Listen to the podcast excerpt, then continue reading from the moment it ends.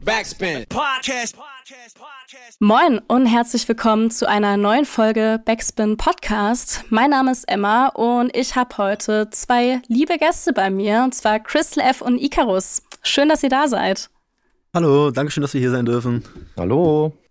Ja, freut mich, äh, dass ihr euch die Zeit genommen habt bei dem ganzen Kram, was ihr gerade macht. Das ist ja Wahnsinn. Ihr seid ja auch gerade so ein bisschen auf Tourpause so zwischendrin, wenn man das so sagen kann. Ja, kann man ja. sagen. Sechs Wochen äh, zwischen den Terminen ist tatsächlich eine Tourpause.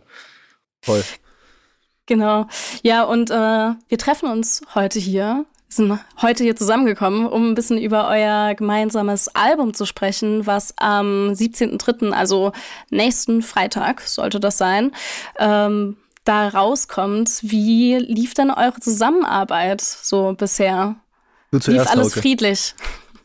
Äh, ja, eigentlich äh, lief das so ein bisschen fast nebenher. Also es war so, dass ich neue Probleme fertig hatte im November äh, 21 und dann habe ich äh, habe ich so ein bisschen Musik durchgehört und habe dann glaube ich so ein bisschen Liquid Drum and Bass für mich äh, entdeckt und äh, bin dann zu Ika gegangen und war so, wir machen jetzt Musik. Wir hatten glaube ich drei oder vier Tage und dann haben wir an den drei vier Tagen haben wir glaube ich auch die ersten drei Songs für dieses Projekt gemacht und haben aber auch das Gefühl gehabt, dass es irgendwie so speziell, dass es nicht aufs Album passt. Und erst dachten wir, vielleicht machen wir so eine Bonus-EP, aber uns hat dann die Musik viel zu gut gefallen. Und ich dachte dann auch, das wäre ein bisschen zu schade, um es so als Bonus-EP wie Trailmix 1 äh, zu starten. Und dann haben wir eigentlich gedacht, okay, nach dem Album können wir das dann irgendwann rausbringen und ja, es lief so ein bisschen nebenher, weil Ika und ich sehen uns eh eigentlich das ganze Jahr, die ganze Zeit. Ja, wir sind routiniert, wollte ich auch gerade sagen. Das ist eigentlich so aus der Routine entstanden, äh, weil wir halt eh die ganze Zeit Musik gemacht haben, sind dann nebenbei so ein paar Songs entstanden, wo für uns klar war, okay, die gehören irgendwie zusammen, aber die sind auch nicht das neue Crystal F Album, sondern was eigenes. Und dann hat Hauke von sich aus auch vorgeschlagen, ey, lass uns doch mal ein gemeinsames Projekt machen, das auch Icarus featuring Crystal F ist. Und so ist dann die Idee dafür entstanden und irgendwie die Songs sind so fließend nebenbei aus uns rausgefallen. Ja, weil ja, weil ich dachte aber auch, für mich ist das Ding, Ika ist jemand, mit dem arbeite ich jetzt ja ein paar Jahre und der macht viel, viel mehr als jetzt nur ein Mix oder mal ein Beat und äh, ja, ich bin ja sehr supportive und irgendwie, es liegt, das Wohl von Ika liegt mir sehr am Herzen und dann dachte ich, was wäre eigentlich besser, als wenn wir ein Projekt zusammen mal rausbringen, damit auch seine, damit er auch mal als Künstler das Licht der Welt viel mehr erblickt, was ja letztes Jahr zum Glück auch mehr passiert ist. Aber und dafür möchte ich hier in aller Öffentlichkeit nochmal dein Licht und deine, dein Ach. Herz küssen. Ach, Dankeschön. Du kleine Maus. Ihr seid ja cute. Ich habe bis jetzt auch nur, nur Lobeshymnen äh, auf Ika gehört. Das letzte Mal, als ähm, Psassa bei mir im Podcast war, äh, wurde da auch schon ganz viel, ganz viel liebe Worte äh, verteilt, auf jeden Fall. Da werde ich, da werd ja, ich ganz rot. Ja, für mich ist das ja auch äh, quasi mit dem Kennenlernen von Ika. Das war im Februar 2020 hat sich für mich auch quasi die Welt, was Musik machen angeht, einfach total verändert.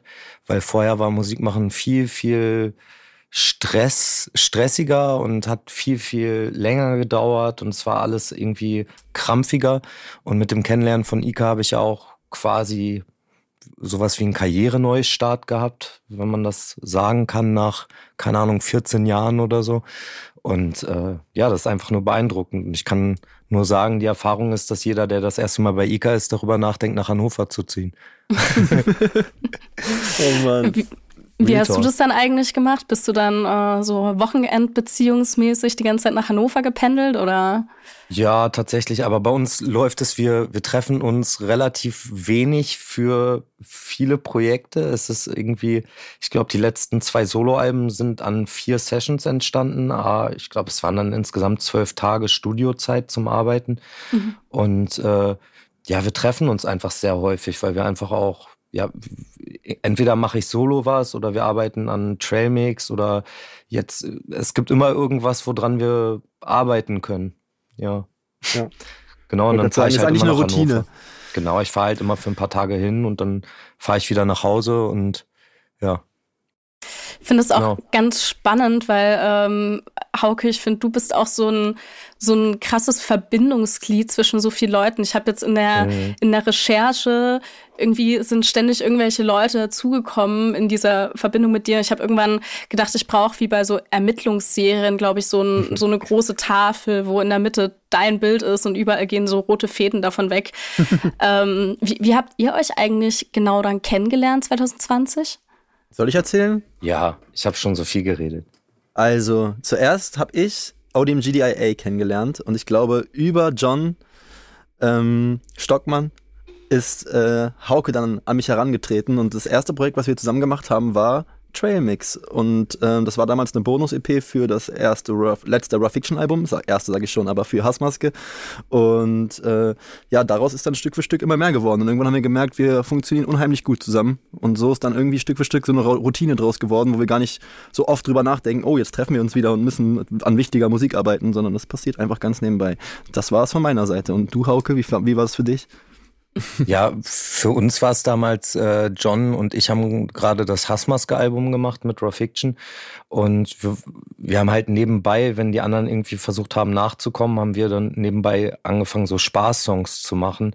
Und äh, dann dachten wir, ja, das wäre eine gute Idee als Bonusbeilage zu meinem oder zu, zu meiner Variante der Box und so. Ich bin ja immer noch großer Fan davon, einfach viel Musik zu machen, weil ich mag einfach Abwechslung. Also ich mag das Konzept Bonus-CD irgendwie immer noch total gerne, weil ich das Gefühl habe, ich kann neben einer Albumproduktion kann ich auch Songs mit Leuten machen, die ich irgendwie gut finde oder die ich reinbringen will. Was du auch gesagt hast, ich bin schon so ein kleinen, kleiner Netzwerkknotenpunkt irgendwie in viele Bereiche. Jetzt kommen viele von, von meinen irgendwie Leuten auch wieder zu ICA jetzt und irgendwie es vermischt sich alles so ein bisschen, was ganz schön ist. Naja, und äh, jedenfalls hatte Till dann damals auch gar keine Kapazität, irgendwie noch ein drittes Album zu mischen und dann war äh, John so, ja, lass uns das mal bei ICA machen und ich war sehr glücklich darüber, weil äh, die Sachen, die ich bei von von ODM GDIA halt kannte, waren immer so es hat mich immer so in, keine Ahnung, Selbstzweifel gebracht, weil die Musik immer so krass klang einfach. Und äh, ja, irgendwann wurde ich dann eingeladen und war dann einfach nur glücklich, dass ich Ika kennengelernt habe und war so, boah, das hier ist Musik machen. Wir sitzen hier nur rum, haben nur Spaß, keiner hat irgendwie Streit oder Ärger oder man läuft nicht gegeneinander und Ika zaubert da irgendwas in seinem Cubase hin und ja, es war irgendwie ja magisch. Schön. Ja, schön. Äh, bevor wir noch mehr über euer Album sprechen, dachte ich, sprechen wir vielleicht auch erstmal über die Tour, also zumindest das erste Drittel der Tour, mhm. was jetzt so stattgefunden hat. Wie hat sich denn für euch angefühlt? Ich glaube, Ika, für dich war das ja jetzt schon so die größten Bühnenauftritte bisher, oder? Absolut, absolut, ja. Auf jeden Fall. Ich stand mal als Jugendlicher bei so einem Jugendprojekt vor ein paar ja. Leuten. Da habe ich zwar auch gerappt, aber da war ich ein kleiner Mensch und das ist nicht zu vergleichen mit seiner eigenen Musik und äh, jetzt Jahre später lange Musik machen, auf einmal so, so, ein, so eine Belohnung zu bekommen und so viel mit so vielen Leuten ja die Musik gemeinsam zu hören, ist unfassbar, ist schon unfassbar krass. Ja, für mich war es was äh, auch eine oder ist es einfach eine sehr spezielle Situation, weil ich jetzt einfach nach Jahren, wo ich eigentlich immer nur mit der Gruppe unterwegs war und äh, auch meine 2016er Solo-Tour war trotzdem mit den Jungs. Also es war immer irgendwie auf, auf Rücken der Gruppe. Und die letzten drei Jahre habe ich ja super, super viel Musik alleine gemacht und bin da auch irgendwie gewachsen und habe auch meine Musik irgendwie in andere Bahnen gebracht zusammen mit Ika.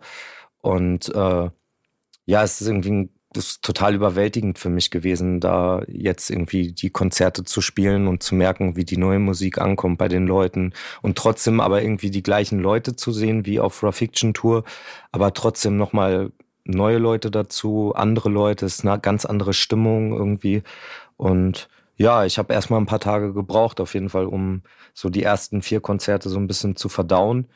Jetzt gehe ich ins nächste Tourwochenende und denke mir so, ja, die, die anderen Städte müssen jetzt schon nachziehen auch, aber ich bin ganz, ganz optimistisch eigentlich, weil jetzt kommen noch mal ein paar größere Städte und es läuft ja auch alles gut, es ist auch ausverkauft. Also von daher ist es äh, irgendwie schön. Ich habe irgendwie, glaube ich, vor zwei, drei Jahren habe ich mit meinem Booker mal darüber gesprochen, wo wir hinwollen. Und jetzt ist es irgendwie auch genau auf dem Weg dahin. Aber nachdem der Start ja erstmal so ein bisschen, ja, wir spielen jetzt erstmal kleinere Clubs, war es ja plötzlich so, okay, alles Kleine haben wir irgendwie schnell ausverkauft und Zusatzshows gespielt. Und äh, es fühlt sich trotzdem komisch an, dass es jetzt eingetroffen ist. Aber es fühlt sich immer komisch an, wenn irgendwie so ein Ziel eintrifft und man denkt so, ach so, mhm. ja, stimmt, hat geklappt. Mhm. Ja, ja, ja. Hattet ihr bisher schon irgendeinen Lieblingsmoment so bei den vier Städten? Gab es irgendwas? Hm. Schwer zu sagen. Jede, jede Stadt hatte so ein bisschen ihr, ihre Vorzüge, weil auch die Locations krass unterschiedlich waren. Ich glaube, ähm, so vom Publikumsfaktor war für mich Hamburg ein Favorit, weil das war ein unfassbar kleiner Club und ähm, es tropfte von den Wänden und man hat so das Gefühl, man sieht jedem Menschen direkt in die Augen. Ähm, ja, und wenn wir darüber reden, dass ich halt noch nie vor so, so, vielen Leuten stand, dann war für mich natürlich Dresden auch richtig krass, weil das waren richtig viele Leute. Ich weiß gerade nicht genau, wie viele, aber für meine Verhältnisse unfassbar viele. Ich konnte es nicht zählen. Süß. äh, ja, für mich war, glaube ich, Hamburg war auf jeden Fall die überforderndste Show für mich, weil sie einfach sehr, sehr direkt und die Leute standen ja gefühlt wirklich nur eine Handbreit von dir weg und zwar klein und ja, die Leute waren so laut, dass ich einfach selber total oft rausgekommen bin irgendwie und verwirrt war. Und als ich dann so, so Videos davon geguckt habe, war ich richtig, boah, ich war richtig überwältigt davon. Und äh, ja, kann das irgendwie als intensivsten Moment, weil die ersten zwei Shows habe ich gespielt, aber man ist natürlich auch immer so ein bisschen angespannt, weil man denkt, okay, jetzt noch zwei Shows, noch drei Shows oder irgendwie, keine Ahnung. Und ähm, nach Hamburg bin ich echt ins Hotelzimmer und habe erstmal, glaube ich, eine halbe, dreiviertel Stunde geweint und war so irgendwie überfordert mit der ganzen Situation. Aber äh, ja, so ab dem Zeitpunkt habe ich es mehr realisiert, weil ich es einfach so krass mhm. abgekriegt habe von den Leuten. Äh, ja, ich glaube, es war tatsächlich Hamburg so ein bisschen, aber wie, wie Ika gesagt hat, jede Show war, war was total Besonderes und was Schönes. Also wir hatten überhaupt keine schlechten Momente, sondern eigentlich nur schöne und noch schönere Momente. Mhm. Ja, auf jeden Fall. Ja, ich, ich, durfte ja auch in, in Dresden äh, mir das mal anschauen, war auch davor jetzt noch auf, auf keinem Konzert von dir oder Raw Fiction und ich war auch krass ja, überwältigt von so dieser Fanbase, die du da auf jeden Fall auch hast. Und ähm, fand es auch heftig zu sehen, wie textsicher die Leute A waren mhm. und auch B mit was für einer, ja, Inbrust, die teilweise, ja genau, die, die teilweise auch so sehr heftige Songs und teilweise vielleicht auch sehr depressive und emotionale Songs mitgeschrien haben. Das fand ich krass. M macht dir das manchmal Angst? Also weißt du, ja. was ich meine? Klar. Klar, also mir tut das immer leid, wenn ich sehe, wie intensiv die Leute das quasi mitfühlen können.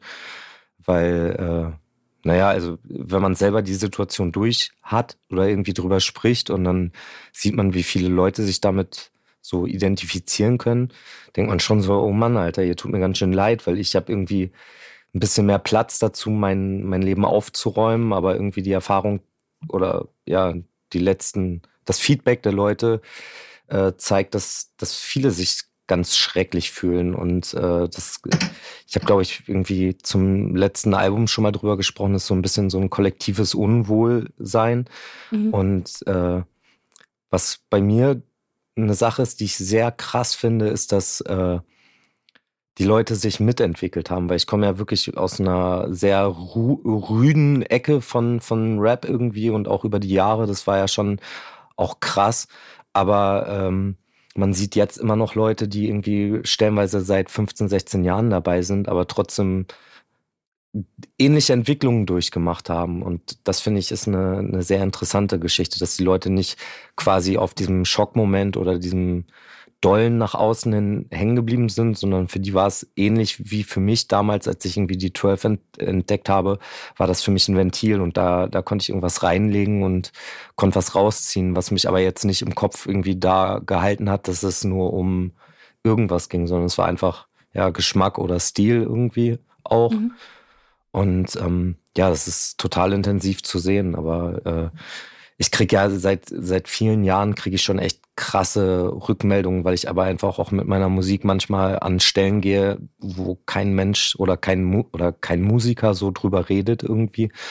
Und nach Narben habe ich viele Geschichten mitgeteilt gekriegt, wo es um Kindesmissbrauch ging, weil es ja auf dem Album auch thematisch darum geht. Und äh, ich glaube, das ist auch nochmal eine Sache, die es vielleicht auch ausmacht für viele Leute, dass sie, dass sie da Themen haben, die sie beschäftigt, aber die sonst nicht unbedingt behandelt werden oder nicht so behandelt werden. Und äh, ja, das ist schon irgendwie sehr einzigartig. Also ich kenne es auch, ich, ich könnte keinen Künstler nennen oder keine Künstlerin nennen, die, die ähnlich ist wie ich, mhm. glaube ich. Ja, auf jeden Fall.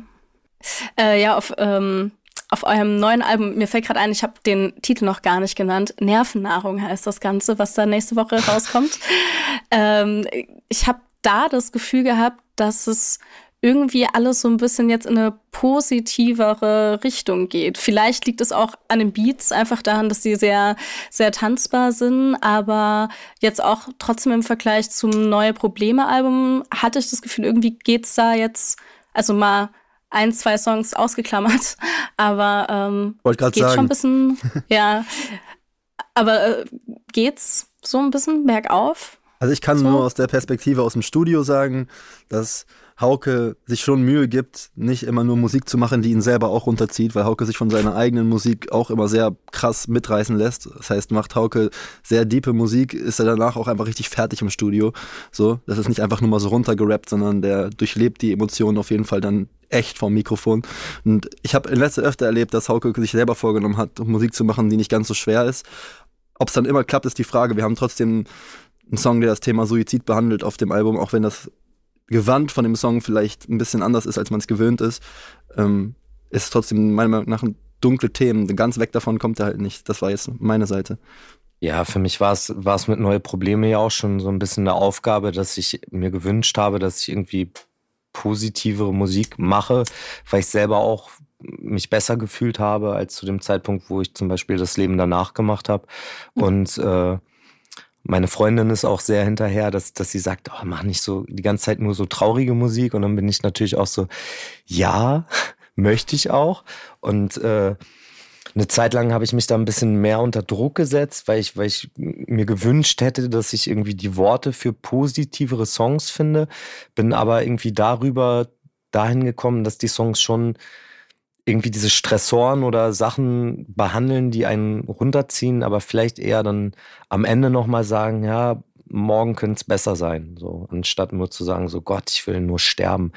Und das war die letzten Jahre halt ziemlich doll und von daher habe ich versucht, ein bisschen positiver zu werden. Ganz kriege ich es aus mir nicht raus. Also ich habe bisher noch keinen komplett positiven Song geschrieben, glaube ich. Aber das ist immer noch eine Aufgabe für die Zukunft und das wird auch irgendwann zu mir kommen.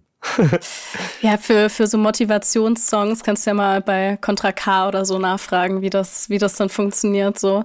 Ähm, aber ich finde, es kann ja trotzdem auch was Positives sein, wenn man über Probleme redet. Also das, ja. auch das, was ich jetzt bei dir in der Entwicklung schon so gesehen habe. Ich habe mir ja jetzt auch zur Vorbereitung alles angehört, ähm, die letzten da, zwei Tage.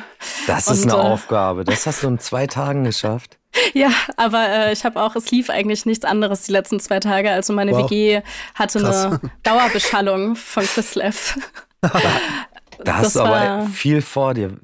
Ich würde gerne wissen, wie viel du geschafft hast, weil meine Diskografie ist ja echt fast unendlich. Also das richtig nachzuvollziehen. Auf Wikipedia gibt's die Liste, aber äh, wenn man das mal zusammenrechnet, das müssen keine Ahnung, 30 Projekte sein oder so? Ich habe es auf die, auf jeden Fall auf die Spotify-Sachen begrenzt, was ich da okay. bei dir gefunden habe. Das, das ist schon mal gut, also, weil das heißt, du, du, das früheste, was da ist, ist äh, Crystal Crack Cannibalismus mit Klaus von genau. 2008. Und dann ist die nächste Sache eigentlich von 2012. Mhm. Und das geht schon, aber da sind ja sechs bis, ja, also theoretisch sind da die ersten sechs Jahre Karriere sind, sind nicht auf Spotify. Ja, ich muss, muss dann doch ein bisschen, ein bisschen eingrenzen, weil ich dachte so. Ich, ich glaube, es ist auch ein bisschen schwierig, das aus heutzutage, äh, heutzutage die ganz alten Sachen nochmal nachzuhören. Da muss man schon auch wissen oder in der Zeit, man muss dabei gewesen sein, glaube ich. Mhm. Das ist ähnlich wie, wie so Drawn Together nochmal gucken. Also heutzutage denkt man auch so, ach du Scheiße. Und früher war das halt eher so der reguläre Humor. Und von daher nicht so schlimm, wenn du die Sachen vor 2012 noch nicht gehört hast. ist, ist, ist glaube ich, auch okay. Aber was mir dann halt auch aufgefallen ist, und ich glaube, du hast es ja vorhin schon so ein bisschen angeschnitten, du hast ja bisher schon immer sehr viel Horrorcore gemacht und jetzt bei den letzten Projekten war das ja schon eigentlich gar nicht mehr so das Thema. Ist das ein Kapitel, was du sagst, ist jetzt auch abgelegt, ist durchgespielt? Äh, also ich neige dazu, dass wenn ich, wenn ich etwas viel gemacht habe, dass ich irgendwann sage, ich will, will damit jetzt aufhören oder ich will mich verändern.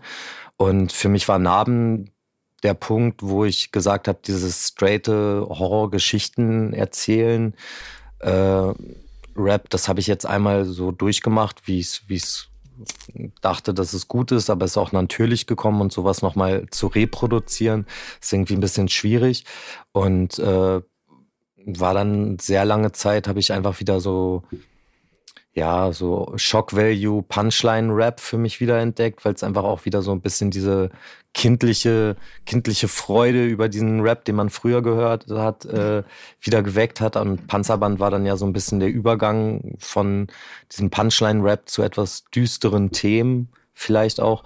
Und ich war ich weiß nicht, ich habe für mich selber musste ich mich selber auch so ein bisschen zuordnen, weil mein Leben sich so krass verändert hat und habe dann so nachgedacht, wer bin ich denn eigentlich und was habe ich bisher gemacht und äh, keine Ahnung, ich hatte das Gefühl, dass ich das jetzt, das hatte keine, die künstlerische äh, Perspektive hat irgendwie auch gefehlt, weil ich habe schon alles gesagt und ich habe wirklich, ich war der Typ im Raum, wo alle gesagt haben, ha, witzig, dass du sagst so.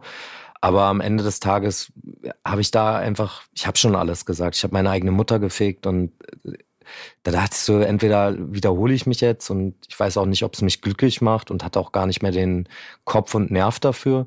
Mit das Leben danach habe ich wieder ein bisschen mehr in die Richtung gemacht, aber war dann auch ein bisschen mehr überfordert mit meinem Leben, als dass ich so wirklich äh, konzept, konzeptionell weiterdenken könnte. Und dazu war dann irgendwie das ganze Album so düster, dass ich, dass ich da nicht mehr was draufschreiben musste irgendwie, weil es ist einem schon ins Gesicht gesprungen, wenn man das Cover gesehen hat, was da los war. Mhm. Ähm, ja, ich habe ich habe einfach keine Ideen mehr in die Richtung. Wenn ich jetzt Beats höre und dann denke ich an andere Themen oder dann rede ich über andere Themen, als dass ich jetzt wieder klassisch jetzt irgendwie so ein Stalking, ich verfolge dich Song mache. Das fühle ich gerade einfach nicht und mir fehlen, wie gesagt, auch die Ideen dazu. Und ich würde mich dann irgendwie blöd fühlen, wenn ich irgendwas sage, wenn ich es nicht fühle, jetzt nur um das, um irgendwie was zu bedienen, weil ich denke, so Leute wollen das wieder. Aber äh, ich bin dann ja auch immer sehr transparent. Die Leute sehen ja, ich mache Musik und was aus mir rauskommt, kommt aus mir raus.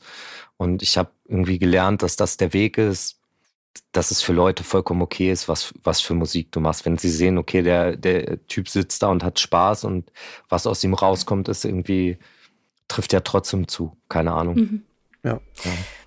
Jetzt euer äh, neues Album ist ja auch soundtechnisch, wenn man es jetzt zum Beispiel mal mit solchen Sachen vergleicht, ähm, schon ganz anders, auf jeden Fall sehr viel tanzbarer. Kriegst mhm. du dann trotzdem irgendwie Feedback oder bekommt ihr Feedback von Fans, die jetzt sagen so, oh, ich will lieber irgendwie so den, den harten Scheiß haben? Natürlich. Und, äh, Natürlich. Okay, ja. du darfst direkt so gerne deine Takte erzählen, aber das ist auf jeden Fall, ist doch klar. Ja, ab ich, jeder zu. Artist. Ab und glaube, zu, aber tatsächlich, ich finde es nicht, ich finde es jetzt nicht schlimm.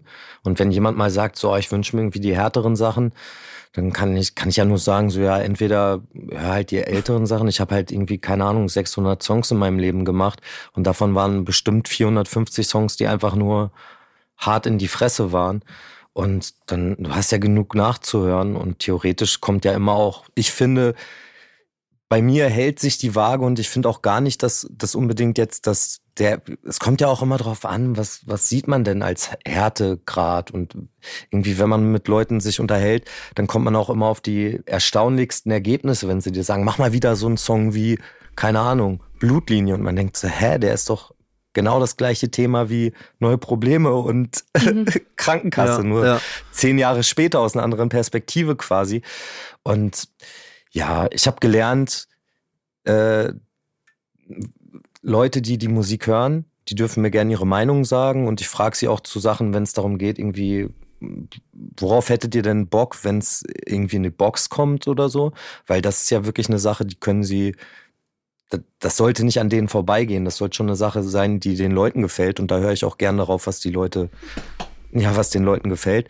Aber was Musik machen angeht, bin ich einfach nur bei mir. Und wenn es jemandem nicht gefällt, dann sage ich halt so, ja, okay, hast halt genug nachzuhören. Und da kommen ja auch genug Projekte, die so unterschiedlich sind.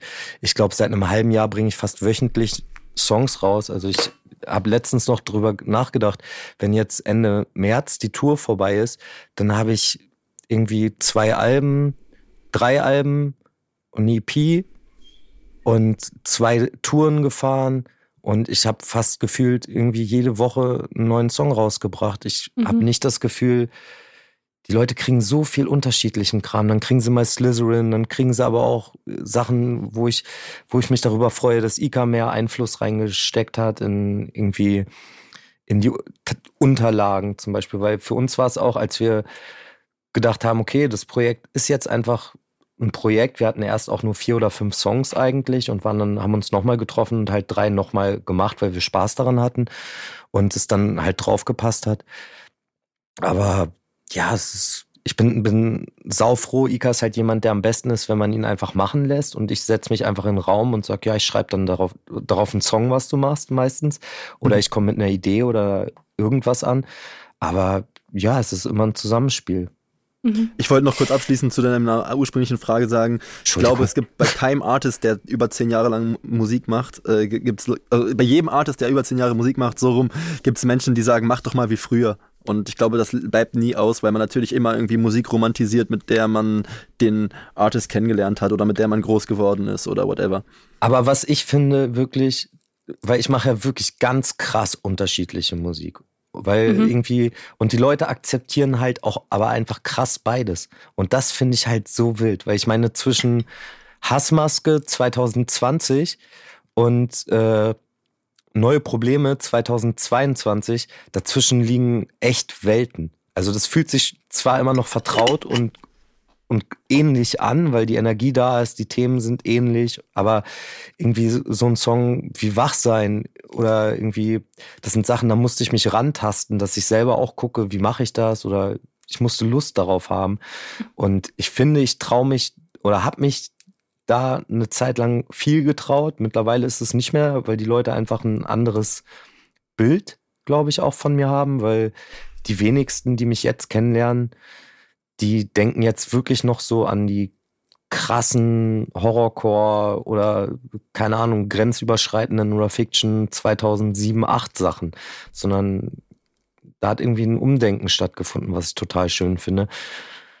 Und dafür, dass ich irgendwie mal der, der asozialste Sprücheklopfer Deutschlands war gefühlt und dann auf der anderen Seite irgendwie mich so runterstrippe und sage, hier, ich bin, bin jetzt hier keine Ahnung, so sieht's in mir persönlich aus und ich breche ganz krass mit der, mit der Kunstfigur oder auch mit den Themen, die, die mich erfolgreich machen, vielleicht auch. Äh, und dafür muss ich sagen, kriege ich wenig Negativfeedback. Wirklich mhm. wenig. Ja, du hast gerade ja schon gesagt, dass du einen ultra hohen Output hast. Und wie gesagt, sieht man ja auch einfach an deiner Diskografie. Und ich habe auch das Gefühl, bei Ika kommt auch jeden Freitag irgendwie drei Releases, wo er irgendwie Krank. die Finger im Spiel hatte. Also ja. ihr seid ja wirklich gefühlt nur am Musik machen die ganze Zeit. Habt ihr manchmal davor Angst, dass ähm, Musik zu so einem, ja, wie so eine Verpflichtung wird? Dass es sich also, anfühlt wie so ein Bürojob?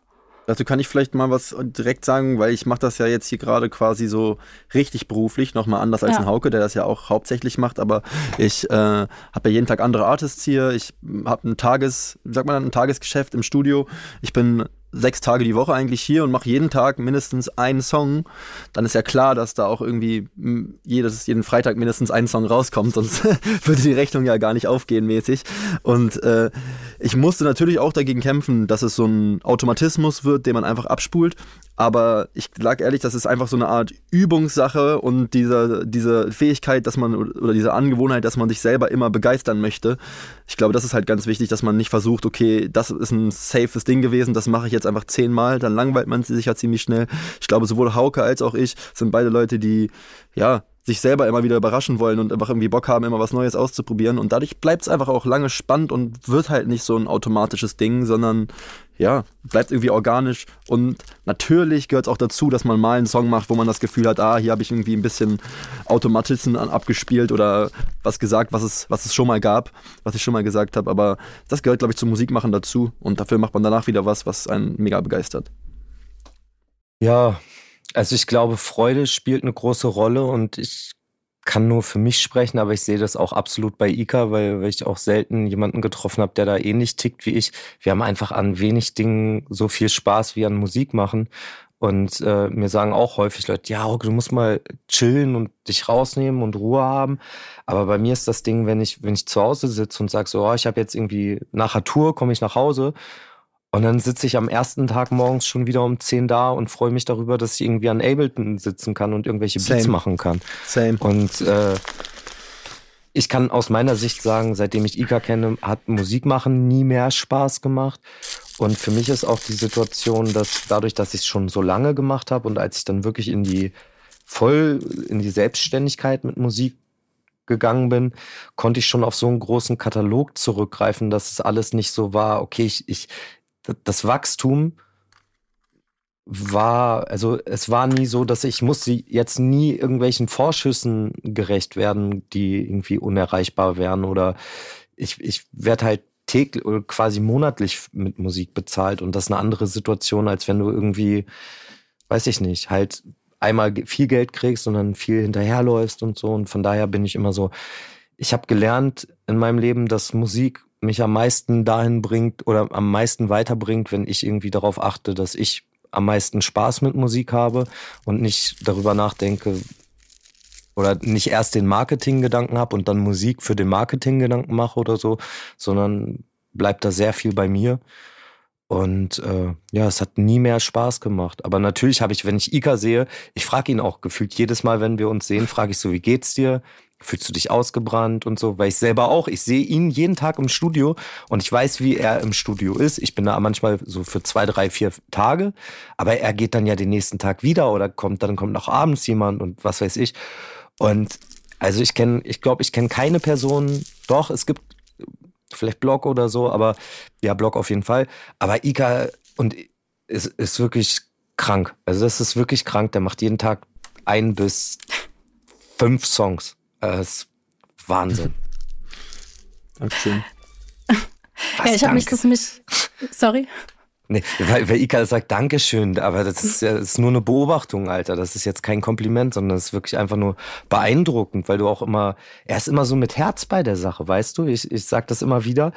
Äh, wir alle, die bei Ika sind und mit ihm aufnehmen und mit ihm Musik machen, wir profitieren so krass davon, dass er sich nicht bei seiner Musik, äh, bei seiner Arbeit Musik, beim Musikmachen langweilen möchte, sondern immer irgendwie mhm.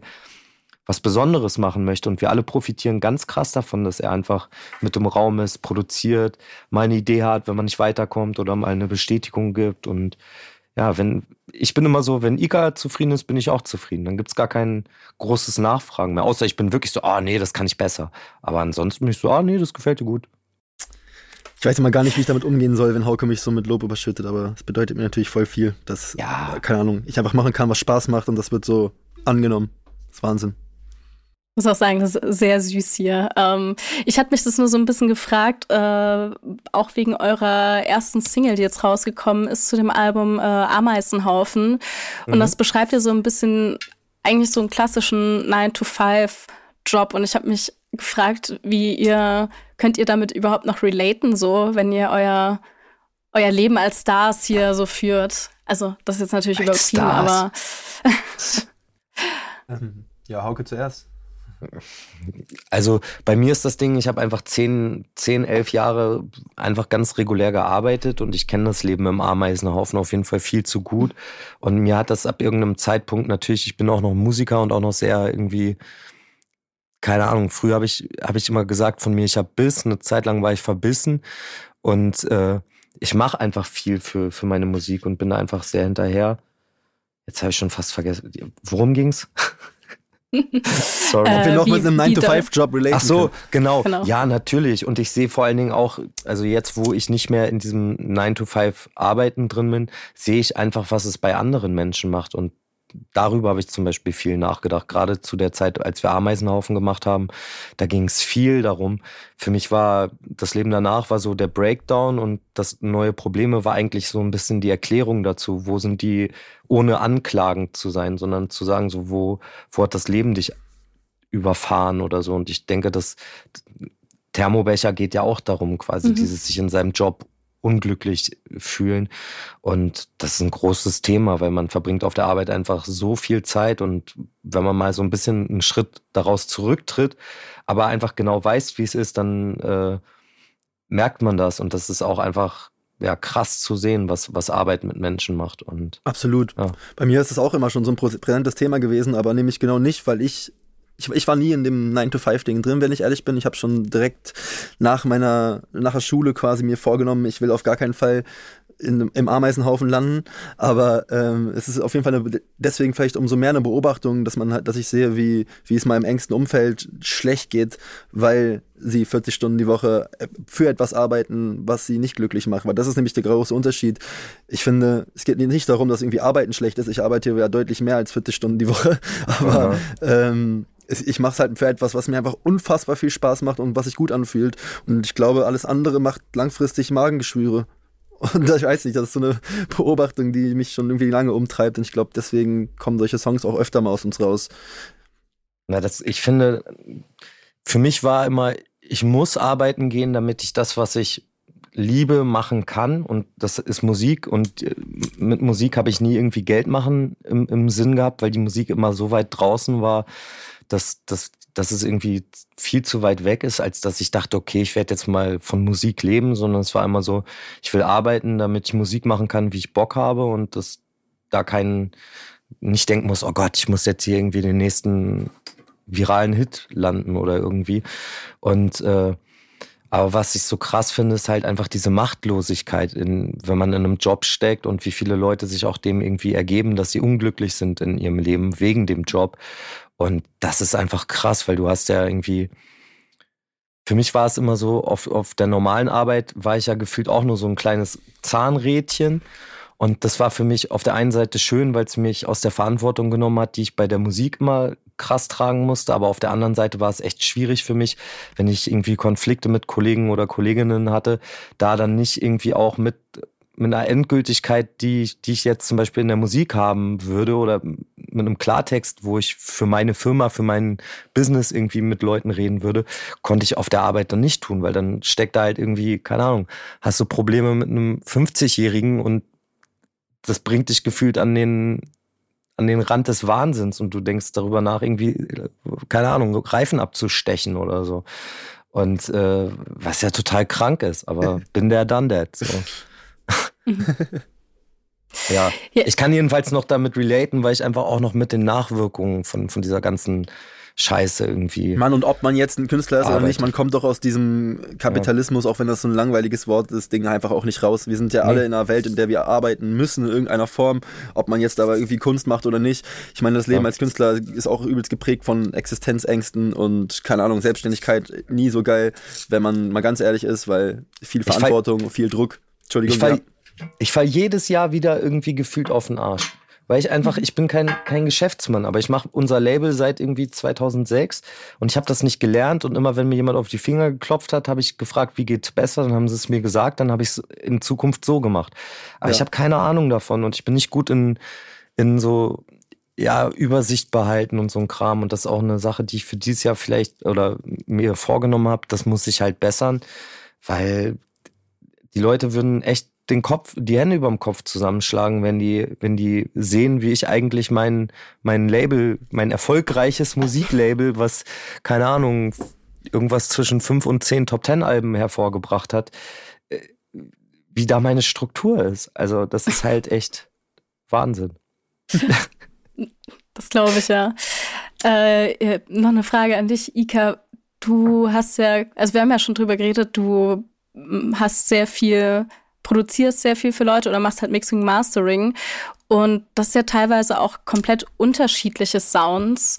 Ja. Gibt es irgendwie auch Aufträge, die du ablehnst, so vom Sound her? Oder sagst du so, okay, egal, alles eine Herausforderung für dich?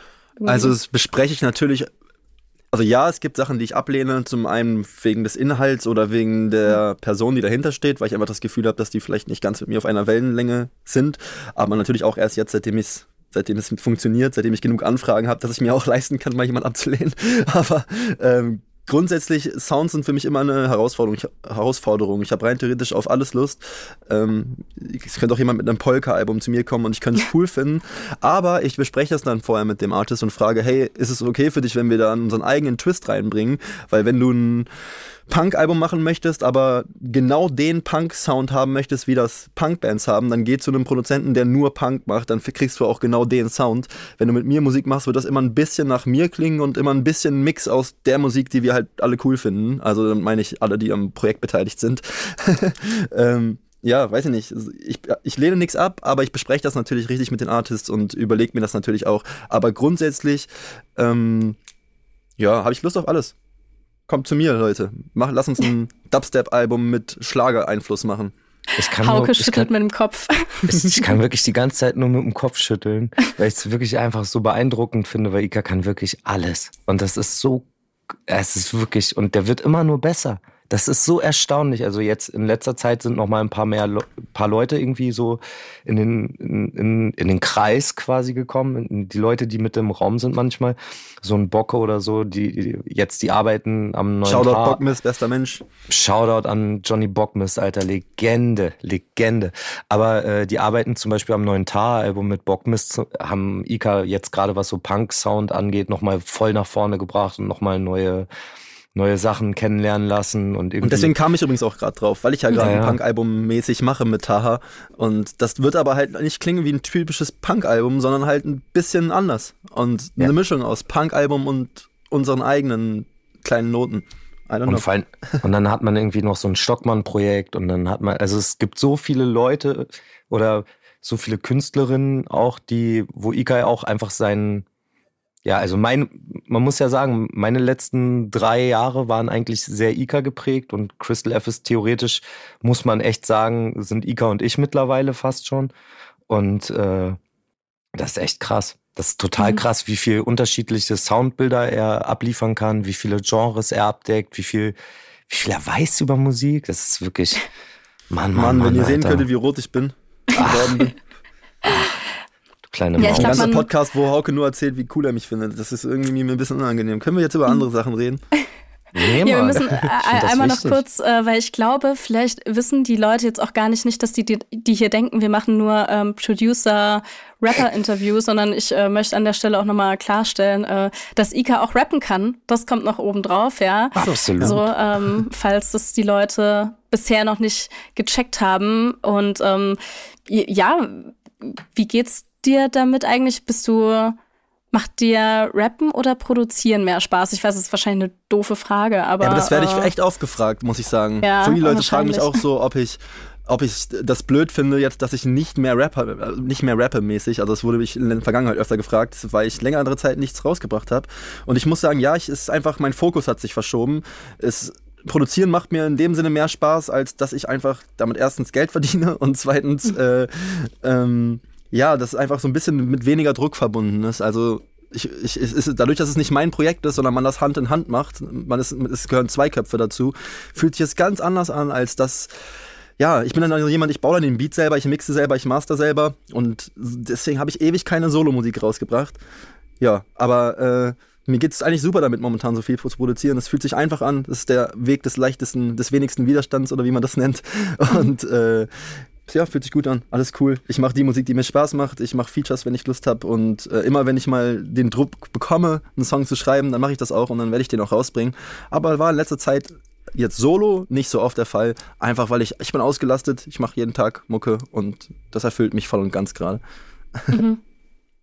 Ja, ich habe hier auf meinem äh, schlauen Zettel noch so eine Notiz und ähm, die heißt einfach nur Bushido weit im Fernsehen und so sechs Fragezeichen dahinter, ehrlich gesagt, weil, ähm, wie gesagt, ich war ja auf eurer, auf eurer Tour äh, in Dresden und es hat sich ein bisschen angefühlt wie so ein Insider-Joke und ich habe ihn nicht gecheckt, weil ja, ich war so, okay, was ist das für ein Song? Wo kommt der her? Warum kennen irgendwie die Hälfte der Leute den, den Text? Was passiert hier gerade? Möchtet ihr mir das bitte einmal erklären an der Stelle? Schön. Ika, red du mal bitte okay, weiter. Äh, ja, Bushido weit im Fernsehen ist ein Song von der Band Hochstarter, die äh, sich geformt hat um den äh, schönen Johnny Bockmist. Äh, haben wir gerade schon gegrüßt, äh, lieber bester Mann. Und ähm, das ist einfach ein Song, der uns, mich und Hauke so doll begeistert hat im Studio, dass wir einfach gesagt haben, wir müssen den jetzt sofort remixen. Und damit hat es angefangen. Dann haben wir den irgendwie aus Spaß aufgegriffen und irgendwie so ja, so schnell für gut befunden, dass das äh, ja ein riesiger Insider-Joke war, quasi am Anfang. Und ich glaube, Hauke hat den ganz oft in seinen Streams gezeigt. Und immer, wenn er den Stream beendet, spielt er halt diesen Song. So dass alle mhm. Leute, die halt in den Streams dabei sind und die, äh, weiß ich nicht, Crystal F Ultras, die kennen den Song auf jeden Fall. Und ich glaube, dadurch, dass es auch so ein memorable Hook-Ding ist, dass das sofort ins Ohr geht, ist ja. irgendwie auch, ja, spätestens wenn man zwei TikToks davon gesehen hat oder ein Instagram-Video, dann kann man den auch auswendig. Denke ich auch. Ja, für mich war es halt so, dass ich dachte, meine, meine Live-Show baue ich ein bisschen auf, wie ich auch sonst meine Instagram ähm, mhm. Livestreams mache und zwar irgendwie halt Mucke hören und ein bisschen quatschen. Und am Ende hören wir Bushido weint im Fernsehen, wenn noch eine Minute 40 Instagram-Livestream-Zeit ist. Und äh, ja, deswegen, ich habe den, ich bin ja sehr schlecht darin, meine Musik geheim zu halten mittlerweile. Ne? Es gibt so ein paar Sachen. Stimmt. Da, da weiß ich, die halte ich noch so ein bisschen zurück. Das sind dann so Fiction-Sachen oder Trailmix oder so. Aber mit meiner Solomusik gehe ich ja so schlimm um. Ich mache einen Song mit Ika und dann geht der nach Hause und dann gehe ich live Instagram, zehn Minuten, wenn der weg ist und sagt, Leute, ich habe einen Song gemacht, hier ist er. Der kommt vielleicht in einem Jahr raus. Das war bei, bei Neue Probleme war das echt krass, Alter. Ich, und mhm. dann haben mir Leute auch stellenweise geschrieben, darf ich den schon benutzen? Ich habe den aufgenommen aus dem Livestream. Und ich so, oh nee, ey, so ein Scheiß, Alter. aber, aber ja, ich bin sehr schlecht darin, Sachen geheim zu halten und Bushido weint im Fernsehen ist einfach, das bleibt so im Kopf. Ich habe mich so totgelacht, als ich den das erste Mal gehört habe. Bock ist so ein Genie, ey. Ja, ich fand es, wie gesagt, auch, auch sehr lustig. Aber ich, ich habe den dann halt auf dem Album da gesehen, auch als, als letzten Song und mhm. äh, war auch so, ah, okay, da ist dieser Song wieder, den ich da live gehört habe und äh, dachte mir, ich muss jetzt mal nachfragen. Aber da hast du mich erwischt. Ich habe bis jetzt noch nie beim Stream ähm, bis zum Ende mir Ach, das angeschaut, tatsächlich. Ist, aber ha, hab da auch schon ein paar Mal reingeschaut und ich habe auch festgestellt, auch durch diese Streams, Du erzählst ja schon auch relativ viel online. Also du gibst ja auch teilweise sehr private Einblicke, würde ich jetzt mal so sagen. Ja. Äh, ist das was, weil du sagst, okay, ich rede sowieso in meiner Musik über viel Privates, dass du sagst, okay, scheiß drauf, kannst das Internet auch noch haben? Mm, äh, ich habe mich irgendwann, irgendwann war ich an dem Punkt, dass ich gemerkt habe, Musik ist mein Leben und äh, ich, ich bin sehr, weiß ich nicht, nah an den Leuten, die meine Musik hören. Keine Ahnung, das ist so mein Weg, damit umzugehen, weil ich, weil ich gelernt habe, irgendwie mich selbst zu akzeptieren mehr. Und ich das Gefühl habe, dass wenn ich, wenn ich den Leuten zeige, wer ich bin und dann verstehen sie mich und können, können mich nachvollziehen vielleicht eher. Und äh, dementsprechend lassen sie mir vielleicht auch mal eine Sache durchgehen, die sie anderen Leuten nicht durchgehen lassen würden, weil sie denken so, ach komm, das ist Hauke, weißt du, er lächelt jetzt wieder so doof und glitzert mit seinen blauen Augen. Und äh, ja, keine Ahnung, ich habe irgendwann habe ich mal gesagt, dass es, dass der private Hauke tot ist ich sehe das auch so. Ich habe mich, äh, also zu der Zeit, wo, wo ich das Leben danach gemacht habe, habe ich mich quasi dazu entschieden, dass es kein, kein Doppelleben mehr gibt. Das war vorher halt so, als ich Erzieher gemacht habe für zehn mhm. Jahre, waren, war quasi Musik und, und Arbeit war immer so ein krasser Gegensatz, dass ich auch irgendwie jetzt rückwirkend gesehen, auch stellenweise, glaube ich, natürlich irgendwie dem netten, oder was heißt dem netten, aber dem normalen Arbeitsalltag und dem, was ich so meinen, meinen Tag über gemacht habe, ein bisschen gegensteuern musste mit einfach besonders dollen Sachen irgendwie.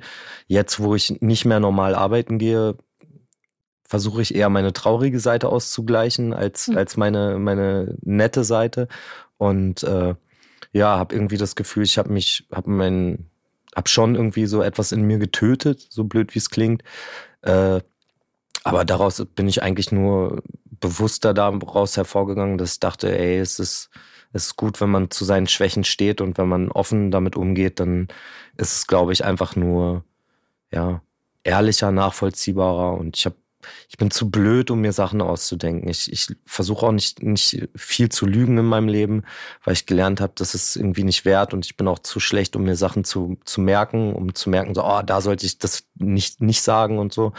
Dementsprechend, ach, ich habe immer das Gefühl, dass, dass ich versuche, Social Media so zu halten, als wäre ich eine Privatperson. Mhm. Und bisher funktioniert es ganz gut. Keine Ahnung. Mhm. Ich, ich versuche da einfach nicht mehr so, so eine Hürde zu haben, vielleicht. Ja, was ich da auch festgestellt äh, gestellt habe, so ähm, Ihr habt beide auf jeden Fall auch ein Problem mit Wasser trinken, ne? Also Hauke, bei dir ist gerade so eine Challenge. Und Ika, bei dir habe ich gesehen, du hast sogar eine ganze EP darüber. Äh, wie läuft's so? seid, seid ihr hydrated? Perfekt. Also, ähm, ja, es ist, ist und bleibt ein Problem in meinem Leben. Ich trinke zu wenig, aber es hat sich die letzten Jahre krass verbessert. Spätestens nachdem ich die EP rausgebracht habe, war das für mich so ein Daily Reminder und irgendwie so ein, mein, ein Inside-Joke mit mir selber, dass ich nicht vergessen darf, Wasser zu trinken. Und äh, auch wenn es in der, auf der EP mehr metaphorisch gemeint war, ist es ähm, ja immer noch ein Problem. Aber nicht ganz so krass wie Hauke, muss ich sagen. Ich bin im Studio derjenige, der Hauke daran erinnert, dass wir was trinken ja. müssen. Ja, Ika ist wirklich, also wenn, wenn wir auf Tour sind auch, ist meine Freundin so, Ika muss auf dich aufpassen. Und Ika ist derjenige, der mir dann Essen zurechtlegt für nach der Show und sagt, du musst noch was essen. Und ich so, ja, danke schön. Danke, weil ich esse nicht, ich trinke nicht. Ich habe heute einen Tee getrunken. Ich muss wirklich jeden Tag einen Liter Wasser trinken, habe ich mit meiner Freundin gewettet. Ich habe einen Tag, habe ich, als ich bei Ika im Studio war, habe ich es komplett vergessen. Äh, heute habe ich schon 300 Milliliter Tee getrunken, ohne Zucker, das zählt rein. Äh, ich habe noch 700 Milliliter vor mir bis 24 Uhr, das schaffe ich auch. Aber ja, das ist ein absolutes Problem. Ich sage immer H2 ohne mich. Das aus der Toilette? Ich bin so fürchterlich. Also ich, äh, ich kenne das. Ich habe mich äh, diese Woche auch, äh, die letzte Woche teilweise nur von, von Kaffee ernährt. Ähm, Habe ich so neun Tassen ja. Kaffee getrunken und kein Wasser getrunken. Ja. Da musste ich ein bisschen dran denken dann, äh, an euch beide da an der Stelle. Mhm. Äh, aber ja, genau, also wir sind jetzt hier auch schon so langsam am Ende, aber ich wollte noch einmal zum Abschluss mit euch drüber reden, wie es denn jetzt so weitergeht. Hauke, du hast schon gesagt, da, da kommt auf jeden Fall noch was und Ika ist da auch dabei, so wie ich das gesehen habe. Ika also nach dem dabei. Album. Ika ist immer dabei. Ika ist äh, immer dabei. Ja, also dadurch, dass wir alles zusammen produzieren, meistens produziert er auch. Also ich arbeite ja jetzt mit John eigentlich zusammen und Ika produziert fast alles oder ich streue mal ein Beat rein. Äh, von daher ist Ika eigentlich immer dabei. Ja, ich bringe jetzt im April noch mal ein paar Solo-Songs raus, die, die wir jetzt so die letzten Monate gemacht haben, wo ich denke, so ich will die jetzt rausbringen, weil danach geht's eigentlich mit anderen Projekten im Fokus weiter.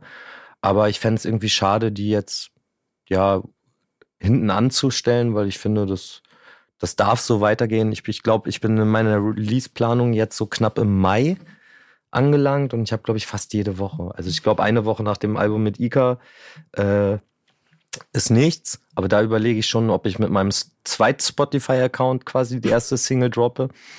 Äh, Schön, dass es hier schon mal angekündigt hat, dass es ein, dass es einen, einen, einen zweiten Account geben wird. Das kannst du jetzt nämlich dann gleich so ausschneiden und dann kannst du das auf Instagram posten, damit die Leute schon mal Bescheid wissen. Ja, Perfekt. stimmt. es, Ika hat mir den Namen gegeben. Ich habe lange drüber nachgedacht, aber Ika sagt, ich soll ihn SS Hauke nennen und ich bin so, ja, ich glaube, SS Hauke ist cool. Da kommen dann halt so meine Küchensachen äh, mhm. hin oder halt Sachen, die ich selber produziert habe, weil ich gelernt habe einfach, okay, äh, bis ich zu IKA gehe und das Selbstbewusstsein habe, zu sagen, so komm, lass uns das jetzt nochmal fertig machen. Da mache ich lieber zehn neue Sachen, die aus Ikas Kopf gekommen sind. Das wird Haukes, aber, Haukes Spielwiese einfach.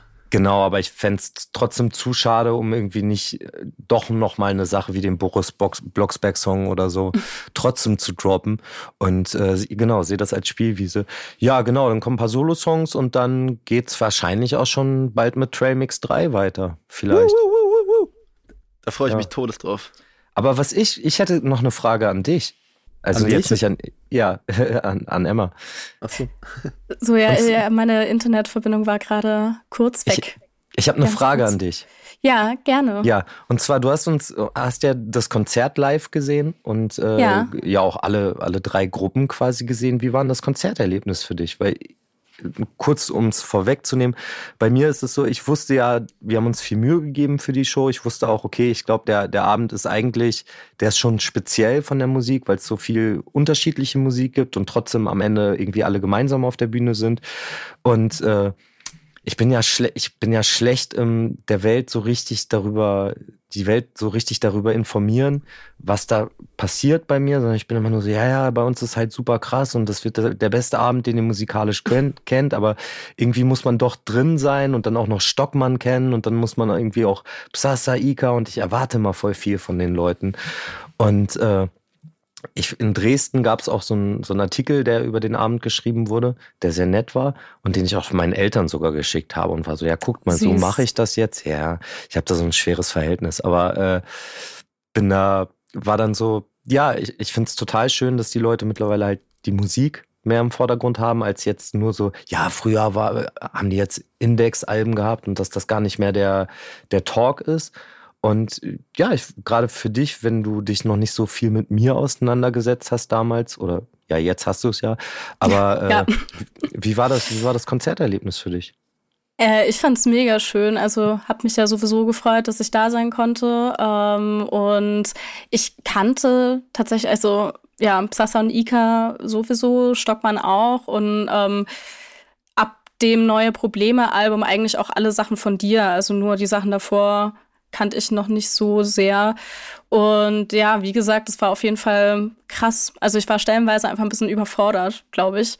Auch mit äh, manchen, manchen Themen und äh, mhm. emotionalen Sachen äh, waren Sachen dabei, wo ich nicht so ganz drauf vorbereitet war, aber ich fand es auf jeden Fall sehr schön. Und ich hatte das erste Mal seit langem, weil ich gehe auf viele Konzerte.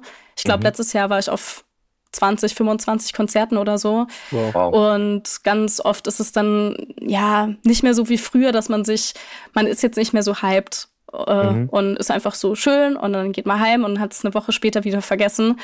Aber das war bei euch dann auf jeden Fall ganz anders. Ich hatte auch das erste Mal so seit langem wieder so eine richtige Post-Konzert-Depression, die da eingesetzt hat. Äh, wow, und habe mir deswegen auch gleich Tickets für Köln gekauft. Oh, richtig, äh, direkt. Richtig ähm, genau, aber ich fand es wow. sehr, sehr schön. Und freue mich auf äh, den weiteren Teil der Tour, wo ich ja, dann auch wieder dabei uns bin. Auch. Genau. Ja. Das ist doch mal ein sehr nettes Endwort über Voll. uns, was nicht von uns kommt. Aber das freut mich sehr zu hören, weil äh, ich finde auch und äh, ich bin sehr stolz darauf, auf die Show, die wir da zusammengestellt haben, aber kann auch absolut nachvollziehen, dass man da manchmal ein bisschen umgeworfen wird von, keine Ahnung, Krankenkasse zu Zwei-Zimmer-Küche, Club und so. Aber ja, ja, ich bin auch sehr stolz auf die Show, deswegen freut mich. Voll. Ja, dann würde ich sagen, vielen Dank, dass ihr euch die Zeit genommen habt in Danke eurer dir busy Tagesplanung. Äh, und genau, wir sehen uns bald. Vielen, vielen Dank. Ich freue mich. Tschüss. checkt unser gut, Album. Tschüss. Ciao. Genau, checkt das Album. Backspin. Podcast. Podcast. Podcast.